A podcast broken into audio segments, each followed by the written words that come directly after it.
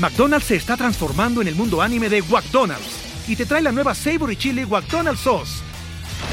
Los mejores sabores se unen en esta legendaria salsa para que tus 10-piece chicken wack papitas y Sprite se conviertan en un meal ultra poderoso. Desbloquea un manga con tu meal y disfruta de un corto de anime cada semana. Solo en McDonald's. ba ba ¡Go! En McDonald's participantes por tiempo limitado hasta agotar existencias.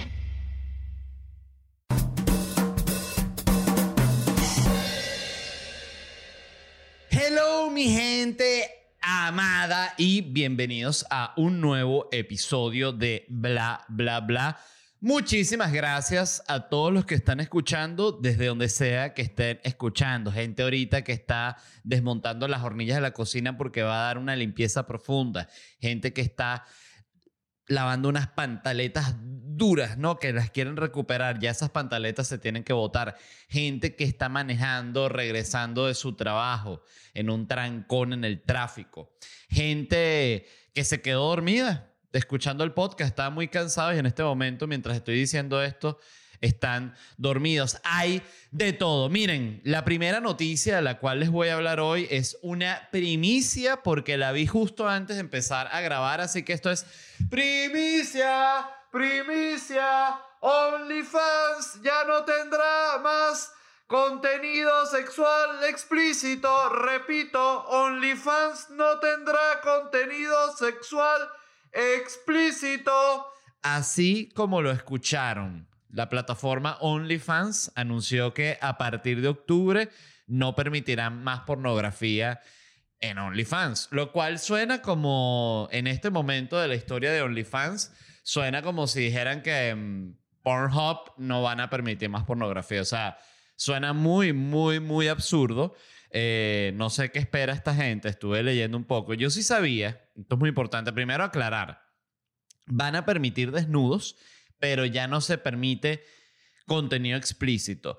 Yo me imagino que entonces será como la diferencia entre lo que era como una Playboy y una Penthouse, ¿no? Que era la, única diferencia que existía entre, entre esas dos revistas que competían era que en una se veía la vagina y en la otra no. Eso era todo. O sea, Playboy podía estar la mujer así desnuda de frente, entonces se podía ver como algo de la vagina, pero en Penthouse salía la mujer con las patas abiertas. Entonces la gente decía, ah, ya, esta es Penthouse. Me imagino que es más o menos así, o sea, ya no se va a poder ver una mamada, una acogida, pero sí se podrá ver como un desnudo. Entonces me parece que también es un punto medio como bastante absurdo, porque ya el, el fuerte OnlyFans está en la pornografía, entonces no, no, de nuevo, no lo entiendo muy bien. Eh, yo sí sabía, esto lo leí hace tiempo, que OnlyFans inició como Patreon. O sea, inició como una plataforma para creadores independientes que montaran su contenido, pero cuando salieron esas plataformas, que sé que además salieron varias, salió OnlyFans, salió Patreon y hay, hay otras, este, no sé, Kickstarter viene a ser algo como también similar, pero todas estas plataformas que permiten a alguien ofrecer algo a través de un pago, ¿no? Eh, y la intención de OnlyFans era ser como un Patreon, pero cuando iniciaron, ellos eran uno de los pocos que no tenían limitaciones con el tema de de los desnudos y tal. Entonces fue por eso que, bueno, la gente se fue para allá, la gente que vende desnudos. Entonces eh, leí, y esto fue lo que me pareció más loco, que la petición de que eh, prohibieran el contenido pornográfico vino de dos puntos principales. Uno de los bancos inversionistas que dijeron que por favor que ya limitan el contenido sexual explícito y también la otra razón es que tienen muchos problemas para conseguir nuevos inversionistas que una vez más, y de nuevo, no sé nada al respecto, pero me parece absurdo, creo que simplemente están buscando los inversionistas que no son, porque en el, bueno, no sé si se han enterado, pero en la pornografía hay dinero, pues, o sea, no sé si lo saben.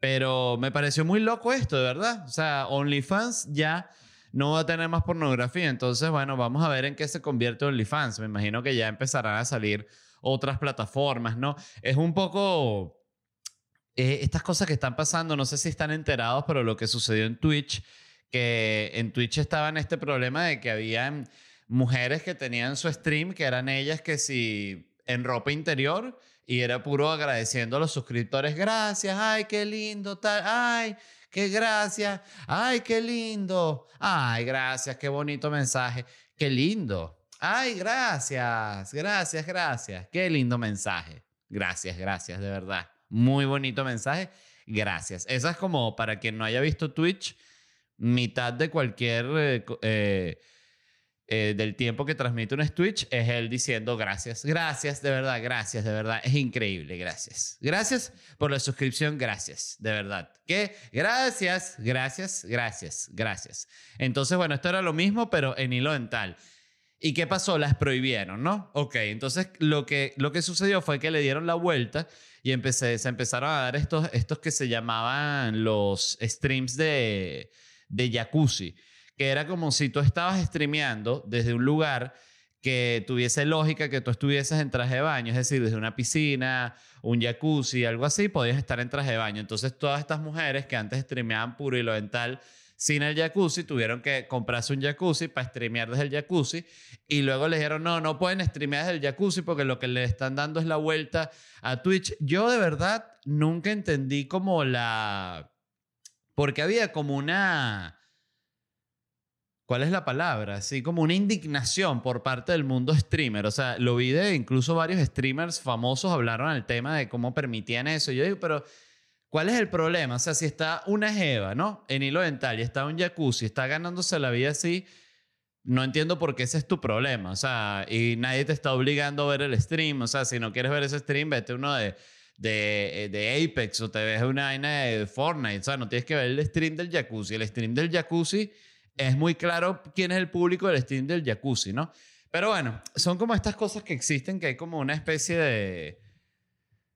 En este caso siento que es como una especie de envidia realmente eh, amparada en el moralismo, una cosa así.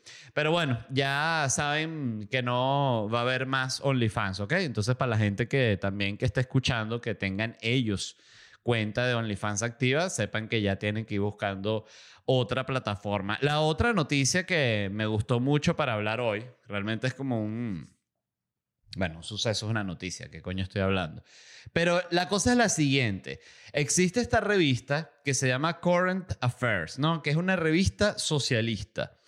Y la directiva, específicamente el editor de esta revista, despidió esta semana a cantidad de empleados y desató tremenda polémica porque los empleados querían crear una cooperativa para ellos quedarse y administrar la revista. Entonces me pareció, la noticia evidentemente se empezó a compartir muchísimo porque esta es como la clásica noticia que habla de la de la contradicción izquierdista, ¿no? Porque el editor y fundador de esta revista se llama Nathan Robinson, ¿no? El clásico izquierdista incluso busqué así porque todo lo que yo quería buscar era como que me metí en la revista Current, Current Affairs y lo que hice fue en el motor de búsqueda poner Venezuela, ¿no? Y había justo un escrito, un artículo escrito por Nathan Robinson sobre Venezuela y era el clásico ángulo de bueno, lo de Venezuela no es realmente socialismo. Saben que nunca, si la vaina falla, no es socialismo. O sea, esa es la, la, la excusa de ellos, ¿no? Entonces, ¿qué pasó?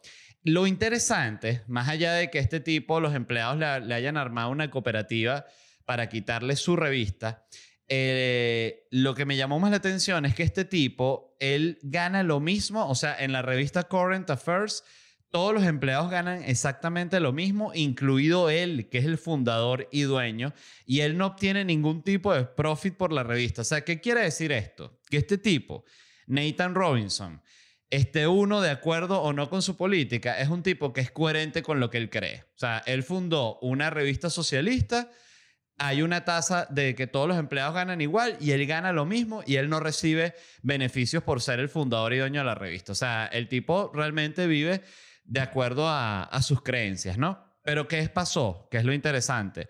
Que le empezaron a decir los empleados, ¿no? Que él no estaba manejando bien la revista, que él no era el, administrador más, propicio para la vaina, que él su papel de editor no lo jugaba bien, tiquiti, tiquiti, tiquiti, tiquiti.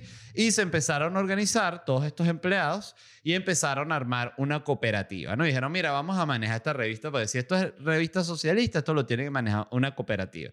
Y bueno, Nathan Robinson dijo, basta, esta es mi revista, esta mierda la fundé yo. Aquí todo yo escribí, eh, no joda, qué grande Rusia desde el principio. Entonces ahorita me van a venir a quitar mi revista, que yo ni siquiera estoy ganando más. Yo lo único que tengo es el, el- el puesto del director de la revista. Entonces el tipo votó a varias personas, a los que estaban como jodiendo más, los votó para la mierda. A otros que estaban jodiendo los cambió de posición. Y bueno, eso fue, como se pueden imaginar, tremenda polémica porque además es este tipo de polémica que define muy bien a las dos clases de ideología porque leí artículos que eran a favor y en contra del suceso, no a favor, eh, o sea, a favor del, del grupo que quería hacer la cooperativa o a favor del tipo que quería él quedar como director de su revista. Y veías como, por ejemplo, el artículo de Vice era más como que, ¿qué bolas este tipo? Que, ¿sabes? Que se puso a despedir a toda esa gente porque la actitud fue como que, dictador, dictador, dictador, ¿no? Este, y el tipo lo que quería era, coño, mantener control de su revista, que parece la cuestión más lógica del mundo, pero no cuando es una revista socialista. Entonces ahí fue donde él entró en una contradicción demasiado grande al, bueno, al querer recuperar poder y control de su revista cuando, de nuevo, es una revista socialista, es de quienes la trabajan, ¿no? En teoría. Entonces, bueno, el tipo quedó jodido, creo que tuvo que renunciar, o sea, está metido en tremendo pedo y, y no se sabe si la revista va a desaparecer, si va a seguir, si va a quedar eh, en manos de él, o sea, entonces, no sé, me pareció muy interesante la noticia primero porque con respecto a él, ¿no? Al fundador. Él murió en su ley, ¿no? O sea, él fundó una revista socialista y se la quitaron unos socialistas. Perfecto. Siento que ahí no hay nada que discutir ni argumentar, no, pero que yo creo que tal. No. O sea, las cosas como son. Si ellos eso es lo que creen, bueno, murió en su ley.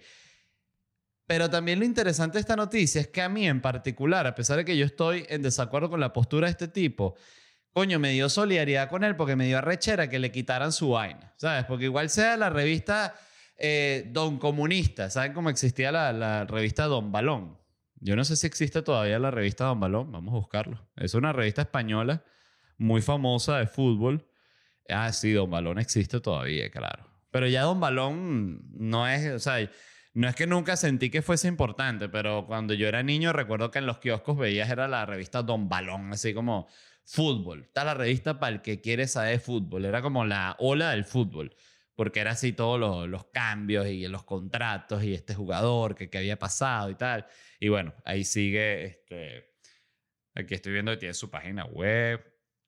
Leo Messi se lleva al PSG al crack que nunca pudo fichar para el Barça. ¿Quién es ese? Para ver. Ahorita me dio curiosidad. Leo Messi se llama... Mauricio Pochettino lo ha aprobado. ¿Quién es Mauricio Pochettino? Leo Messi se hartó de pedir a Nicolás Tagliafico al Barça. Nicolás Tagliafico me suena mucho. ¿Quién es este Nicolás Tagliafico? Vamos a buscarlo. Nicolás Tagliafico. Ah, es un argentino también que tiene 28 años. Bueno, yo pensé que era un jovencito, dale. 28 años de fútbol, por favor. Don señor. Entonces, eh, ya para cerrar el tema este, me, me pareció muy, muy interesante esta noticia de lo que pasó con la revista Current Affairs, porque habla bien de cuando, de lo que sucede cuando cuando no hay balance, o sea, porque ves que realmente qué triste la historia de este tipo que funda una revista, se pone él el mismo sueldo que el empleado más bajo, o sea, para que todos estén igual, e igualito lo joden, igualito le quitan su revista, no es como que tienen más consideración con él por ser realmente un, una persona del mundo editorial tan distinta, porque realmente esas cosas no las hace nadie. O sea, eso de fundar una empresa y ponerse el mismo sueldo que todos los empleados, eso no lo hace nadie. Este, nadie, nadie, nadie, nadie. Este lo hizo y bueno, ya vieron cómo, cómo le resultó. Yo por eso mi podcast, capitalista. Aquí nadie, no, que este, ahorita va a ser una cooperativa. ¿Con quién? Si además estoy yo aquí solo. La cooperativa, yo mismo me divido y me formo yo en una cooperativa. Eso puede ser como un superhéroe, un X-Men, que se llame Cooperative este, o Cooperativum, que es un bicho que viene uno solo y cuando llega el villano, el bicho ¡ay! Se, se multiplica así, se forma una cooperativa. ¡Ah, no! ¡Tú estás trancado! Aquí no nadie prende las máquinas. Nadie prende las máquinas. Y todo el mundo, no, pero es que estamos peleando contra Magneto. Bueno, por eso, para que no las jale con... Em, como siempre, tengo que hablar de quienes patrocinan este programa, Orangutan Care, la mejor línea de productos para el cuidado de la piel con CBD y productos puros CBD. Como siempre les digo, el gotero. Yo, eh, el programa se ha convertido en mi momento de consumir mi dosis diaria de CBD. Ustedes agarran su gotero. Esto es, bueno, milagro en gotas. Les dije yo que se debería llamar. Esto tiene propiedades calmantes, antiinflamatorias. Y simplemente, ah, debajo de la lengua y listo. Yo, yo veo más esos productos. Los ves en Orangutan Care en Instagram y orangutancare.com, donde una vez que vayas a comprar este joint de CBD o este rolón antiinflamatorio de CBD o este Botox Restorative con CBD, con nano CBD, efecto más rápido, todo lo consigues en orangutancare.com, donde una vez que vayas a pagar, introduces el código LED y obtienes, ¿saben cuánto descuento? 10% de descuento de nada. Y lo mismo sucede con Orangutan Provoke, la línea de juguetes sexuales de Orangutan. Miren esto. Miren esto. Ustedes saben dónde se pone esto. ¿Dónde se va a poner? Un aparato que tiene un hueco así. Hay una sola cosa que meter por ese hueco. Fíjense que yo cuando lo mostré en Instagram, este que es el Ringo, yo dije que se usaba así, fíjense. Me lo puse así. Y la misma gente, eh, eso fue antes de que me, lo, me, explicaran cómo se usaba cada juguete, la misma gente me decía, ay, yo creo que eso no se usa así. Y yo pensando, pero ¿cómo van a saber ustedes más que yo que a mí me están mandando los juguetes? Y después cuando me explicaron, sí tenía razón la gente. Entonces, ustedes saben mejor que yo qué se puede hacer con esto. Ustedes saben mejor que yo dónde se pueden meter eso. Pero para comprarlo, lo más importante es que vayan a ver los productos en Orangutan Provoke en Instagram y orangutanprovoke.com para adquirirlos. Y cuando vayan a pagar, antes, código de descuento LED, 10% de descuento, de nada, de nada. Y usted tiene, puede decir, eh, ese placer de darse, decir, oye, me compré este juguete sexual que tengo metido en el ano con 10% de descuento gracias a LED Varela. Es una frase que nunca pensaste decir en tu vida pero sucedió. Y antes de seguir, les voy a decir las fechas en las que me voy a estar presentando haciendo el que llaman el Stand Comedy, Orgullo Nacional, mi nuevo show. Voy a estar mañana, o sea, hoy realmente, en Orlando. Esa función ya está agotada, gracias a la gente de Orlando. El primero de septiembre voy a estar en Sarasota por primera vez en mi vida haciendo estando para allá. 4 de septiembre en Salt Lake City.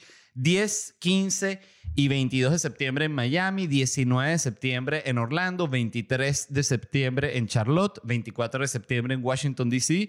Y en octubre me voy a mi gira europea, Londres, Manchester, Madrid, Málaga, Valencia, que ya la primera función está agotada. El 10 de octubre, abrimos una nueva el 11 de octubre, Barcelona, Madeira, Tenerife, que también ya está agotada la primera función, La Coruña, Oporto, Lis, Boa. Y luego en noviembre voy a estar en Calgary, Montreal, Toronto y cierro diciembre con dos funciones en Nueva York. Eso es lo que me queda en el resto del año. Orgullo Nacional, todas las entradas en ledvarela.com y gracias a la gente que ya ha comprado. Sigo con las noticias de hoy. Primero voy a dar un primer sorbo de mi café. Alejo el micrófono para los que tienen fobia al sonido.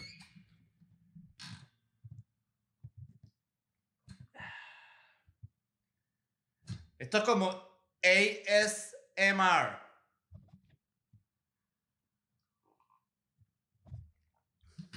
Ustedes saben lo que es ASMR, ¿no? ASMR, esto, esto que es así de sonido, así. mira.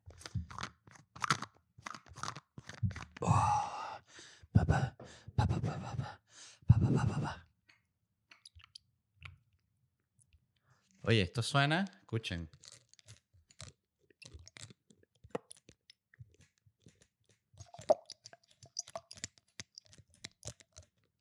No sé. Quise hacer un sonido homosexual y no me salió. ¡Qué vergüenza! Escuchen esto, qué interesante. Esta noticia me la envió Emma Peña y fue que un tejano ganó una demanda a un restaurante por emborracharlo. La historia fue así. Este tipo se llama Daniel Rolls y Daniel Rolls se fue a un restaurante mexicano que se llama La Fogata Grill en Houston. Y Daniel Rolls se metió la pea de su vida, ¿no? Ahí en la Fogata Grill. Siempre iba a la Fogata Grill, meterse su pea. Salió de la Fogata Grill y estaba saliendo otro cliente, borracho también, allá en Houston, de la Fogata Grill. Y Daniel Rolls tuvo un altercado con este tipo. No, ¿qué, qué te pasa a ti? Esa es mi camioneta. No, que voy a dar retro. Que no sé qué. No, yo... Se pusieron a forcejear. Este tipo se ha caído a coñazos y en medio de la coñaza se ha resbalado, se cayó hacia atrás, se partió el coco, ¿no? Perfecto. Y el tipo, eh, uno dice, bueno, nada, este carajo es un loco. O sea, se emborrachó ahí en la fogata grill, salió, le dieron una coñaza, se partió la cabeza allá afuera. Ok. ¿Qué responsabilidad tiene eso en la fogata grill? Uno que está escuchando dice, ninguna. Y un abogado también diría, ninguna. Pero no, este tipo demandó a la fogata grill por dos cosas. Primero es importante decir que este era un personaje problemático, que es un tipo que ya ha estado dos, dos veces preso por este tipo de altercado de el orden público y todo esto.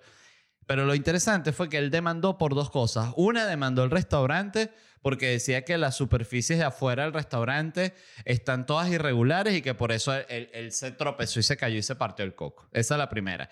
Y la segunda, el tipo demandó al restaurante porque dijo que estaba mal preparado el personal, porque el barman debería estar entrenado para saber cuando un cliente ha tomado demasiado y ya no venderle más. Entonces, él se, él, la que se metió fue gracias a que no lo cuidaron ahí en la fogata grill y luego se cayó porque la gente de la fogata grill construyó mal la repisita allá afuera, se partió el coco. Y este tipo ha ganado la demanda 5 millones de dólares. Tiene que pagar la fogata grill ahorita a ese coño de madre. La dueña de la fogata grill, que se llama, ya les voy a decir, tenía un nombre mexicanísimo la dueña. A ver, a ver, a ver. Tú, tú, tú, tú, tú, ¿dónde está el nombre de la dueña? El nombre de la dueña no está en este artículo, lo vi en otro que, que busqué para confirmar que esto no era fake news. Eh, bueno, la dueña tiene que pagarle ahorita a este borracho de mierda 5 millones de dólares. Entonces, eh, miren, yo lo que creo aquí, de nuevo, no tengo toda la información pertinente, pero viendo el caso, creo que es bastante claro que el juez simplemente odia a los latinos y los migrantes, porque no tiene ningún tipo de sentido que este tejano patán, coño de su madre, haya ganado la demanda a la fogata grill. Por cierto, publicidad para la Fogata Grill en Houston. Las mejores coñazas afuera de la Fogata Grill. Las mejores demandas. 5 millones de dólares en demandas. La Fogata Grill. Siempre recuerdo esa publicidad clásica de restaurante que hacían en Venezuela. Que bueno, era porque la que yo vi en Venezuela, pero me imagino que la harían también en cantidad de países. Que era estas publicidades de restaurantes de carne que se veía que no podían contratar como, o que no tenían sobre todo el ojo como para contratar una productora así capaz, que tuviese un director y grabaran una cuestión como una intención. Era más como que contrataban una productora así como de un primo de ellos. Y siempre eran como unas tomas así de unas ensaladas César, unas ensaladas de palmito así, una punta trasera, chorizo y morcilla, chinchurria en la parrilla, punta de res, un whisky, la fogata grill con el mejor ambiente familiar. Y siempre el ambiente familiar eran como un montón de políticos todos drogados. Em, bueno, nada, lo lamento mucho por la fogata grill. Eso era lo que quería decir. Siempre me ha parecido muy injusto ese tema de las demandas en Estados Unidos, porque siento que por un lado, qué bien y qué justo que tú puedas demandar y digamos que obtener algo de justicia, porque, bueno, no sé, pero yo que viví gran parte de mi vida en Venezuela, les puedo decir que en mi cabeza el concepto de demanda es bastante extraño. O sea, Eh, yo no... Es impresionante cómo el ser de Venezuela te afecta el cerebro en, tantos, en tantas formas, ¿no? Por ejemplo, demanda. Yo siempre pienso, demanda y quién, quién le va a parar, qué juez le va a parar eso. O hay que pagarle al juez, ¿cómo hay que hacer? O sea, eh, no, no tiene en mi cabeza mucho sentido el tema de la demanda. Em, bueno, sin ir muy lejos, el otro día este, compré un carro, mi primer carro aquí. Eh, yo tengo año y medio ya en Miami y la gente siempre me miraba como un loco. Me decía, pero ¿cómo vives en Miami y no tienes carro? Y yo me quedaba como que, bueno, porque así soy yo. Yo tengo mis ritmos, yo tengo mis tiempos. El punto es que me compré un carro. Y estábamos como firmando lo del seguro y tal. Y, el carro ya me lo puedo llevar. Y dice, no, pero lo están lavando, ¿sabes? Y yo lo que pensé fue, ah, lo van a lavar. Oye, pero qué lujo. Cuando es obvio que si estás comprando un carro nuevo, te, te lo lavan para que, para que se vaya limpio. Pero en mi cabeza, y aquí es donde digo que eh, el ser de Venezuela, o yo diría que en general el ser de Latinoamérica, en esas cosas, te hace como que, bueno, si te dan el carro así todo lleno de polvo, no, no sí, dámelo igual, yo después lo lavo, tranquilo, pasa nada. Pasa nada.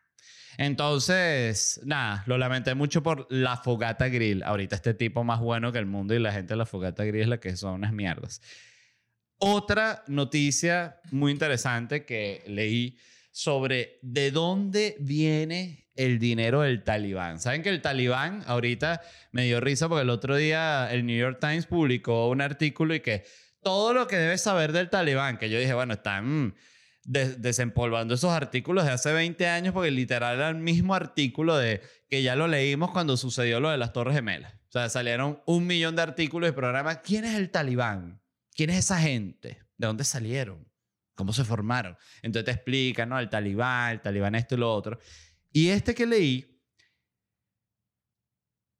se enfocaba específicamente en de dónde sacan el dinero ellos. Entonces, lo primero, lo más interesante es que la mayor parte del dinero, el 26% del dinero, lo sacan de drogas de, específicamente de opio. Afganistán es como la capital mundial del opio. De allá sale el 84% del opio internacional. De hecho, leí que hubo una época en la que el talibán, antes cuando tenían el poder, ah, bueno, ahorita también lo tienen, ah, la vez anterior, eh, pusieron una prohibición a la siembra de amapola y cuando ellos pusieron esa prohibición, la producción de heroína internacional cayó un 75%. O sea, Así de importante es Afganistán con este tema de las drogas, que por cierto, le escuché, no leí, eh, escuché el otro día, tuvo Joe Rogan de invitada una mujer, no recuerdo su nombre, pero que es una, lo voy a buscar para que lo, lo puedan buscar el nombre,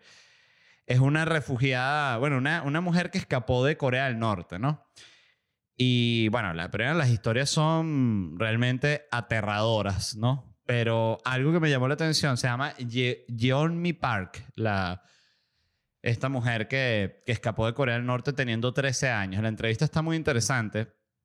Y ella dice en determinado momento, le pregunta a Joe Rogan, ¿y qué? ¿Pero de qué vive el gobierno de, de Corea del Norte? Ella le dice, de drogas. Todos estos gobiernos viven de, de drogas, de vender drogas. ¿Sí me captan? Y menciono esto de las drogas porque siento que con el tiempo, algo que uno va aprendiendo, que sabe que yo he aprendido, es que yo cuando era un poco más joven veía el mundo como de manera mucho más idealista. Entonces yo pensaba que los gobiernos y, y la gente que estaba al mando de los países estaba ahí por cuestiones ideológicas, ¿no? Y después te das cuenta que es todo por dinero. O sea, la cuestión es de dónde proviene cada dinero. O sea, si el dinero va a venir de la construcción, si el dinero va a venir de la eh, exportación de petróleo, o si el dinero va a venir, como sucede en estos casos, de las drogas. Está el caso de Venezuela, está el caso del talibán, y ves el caso también de Corea del Norte que exporta una cantidad bestial de drogas. Entonces tú te das cuenta que todos estos... Eh, todas estas dictaduras y regímenes autoritarios, regímenes, eh, no son más que unos carteles, son, no son más que unas organizaciones criminales que tienen como esta especie de fachada política, fachada ideológica que dicen nosotros creemos esto, esto y esto, pero lo que son es vulgares organizaciones criminales. O sea, todo lo que hace el talibán es vender opio. Lo otro que sacan un dineral ellos es de la minería. Ellos este, extraen oro, mármol, cobre, eh, hierro y zinc y otros metales. Eh, todo esto es el talibán. Esto, solo, esto no es Afganistán. Esto es el dinero que produce el talibán. De extorsión producen un 10% de lo que ellos ganan, que esto es, bueno, que hay que explicar aquí, extorsionando. Es como, decía que ellos, para ellos la extorsión es algo así tan formalizado que ellos lo ven como un impuesto y te dan incluso tu recibo de impuesto así talibán, que no, este es el impuesto talibán, que no, pero esto es extorsión. No, no, es impuesto. Impuesto serio. 15% em, de donaciones de caridad. Bueno, imagínense, hay caridades en este mundo reuniendo dinero para el talibán. 15% eh, en exportaciones. No sé qué coño exportará el talibán. Me imagino que correas para acá 47, vainas así. Y 5,1%, esto fue lo que me llamó más la atención, en real estate. Porque decía que obviamente el talibán tiene muchas propiedades de real estate en Afganistán, en Pakistán y en otros países. Que son de esas cosas que la simple combinación de la expresión, de la no de la expresión, del término real estate. Voy a tomar agua. La simple combinación del término real estate con Afganistán es como que no pega. Como que tú dices, no, yo estoy en el real estate de Afganistán. ¿Pendiente? No, no. Sí, en otra época puede ser nunca. Voy pendiente de comprarme un departamento de Afganistán. O sea, no. Sí, es como que. Siento que antes viviría en una montaña en Japón antes que buscarme un... O sea, hay tantos lugares donde yo buscaría estar, donde yo intentaría invertir antes que en el real estate de Afganistán. Pero bueno, eso es así como funciona. Muchas gracias a todos los que escucharon. Recuerden que el episodio completo está disponible en patreon.com slash bla bla bla podcast y si quieren conseguir entradas para mis shows en vivo pueden visitar ledvarela.com.